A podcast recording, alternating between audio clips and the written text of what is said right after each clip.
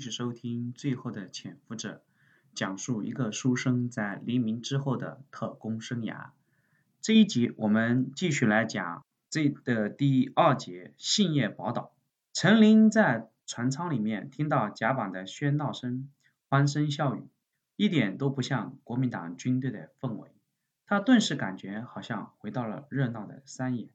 他从病床上挣扎起来，看到甲板上余生带着。一帮国民党的伤兵在痛快地抛洒着金圆券，心里瞬间对这个保密局的特务多了一丝好感。这个人啊，其实和一般的国民党特务他不一样，他受过不错的教育，有文化，有涵养，而且也看得出他做人的底线很高。这样的人其实，在国民党的队伍里面并不少见，只是由于对政治见解的不同，呃，各为其主。陈琳想起来自己在孟良崮见到的那些七十四师的高级军官，那些军官也是有文化、有涵养。如果不是在战场上，而是在大学里，陈琳甚至觉得自己和他们能够成为朋友。而这样的军官带出来的战斗力就很强，这就是信仰的力量。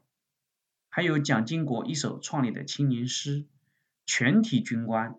士兵都是受过教育的青年，所以他的战斗力和坚韧程度堪比国民党嫡系王牌部队。想到这里，陈林又看了看余生，发现余生也注意了自己，陈琳又赶紧躺了下来。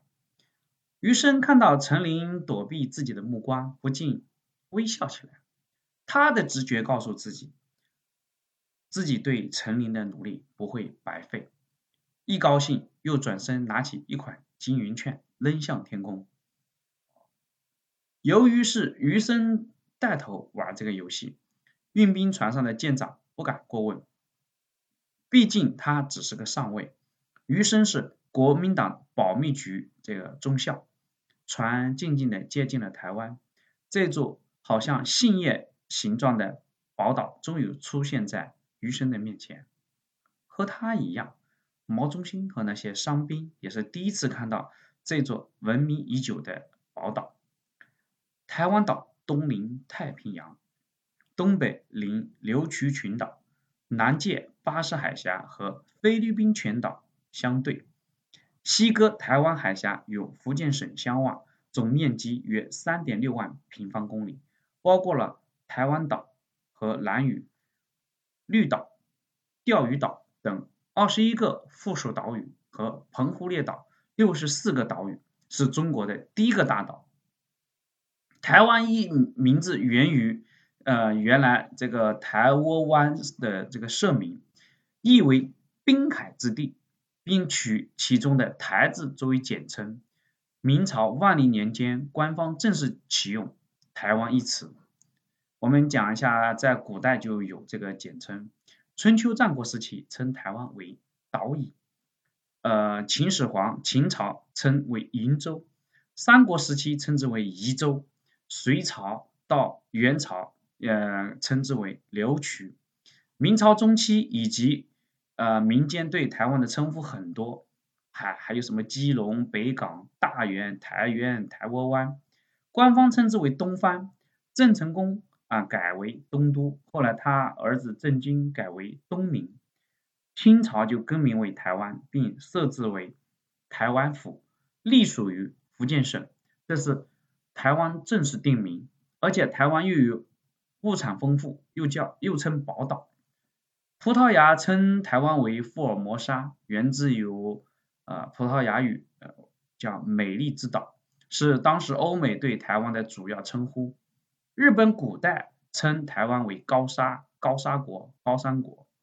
著名的高沙义勇军的名字就是这么来的。自从清朝统一台湾以来，台湾的命运就很多波折。首先，一八七四年，日本将他们对外侵略的第一试探就选择了台湾。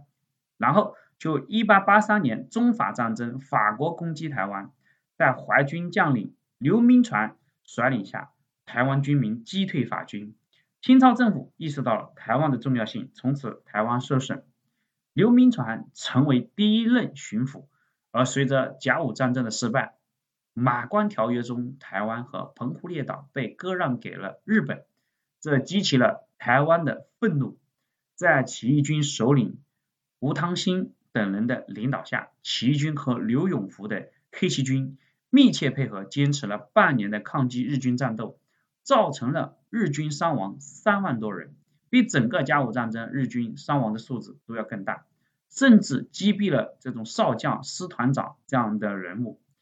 台湾最终在清政府卖国政策下孤立无援，陷落，开始了半个世纪日本殖民统治。二战结束以后，台湾才重新回到大陆的这个怀抱，日后更成为国民党的最后基地。为了保卫这最后的落脚地，蒋介石在大决战开始之前就将自己的心腹。整整排到这个台湾经营。说到经营台湾，就不得不提台湾的五大家族，即板桥林家、雾峰林家、鹿港顾家、基隆的严家、高雄陈家。其中对台湾影响最大的，莫过于板桥林家和鹿港顾家。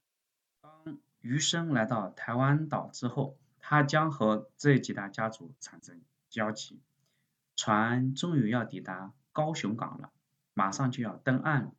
很多人都跑到甲板上看看这个宝岛是什么样子。这个时候，另外一艘从香港过来的船也要靠岸了。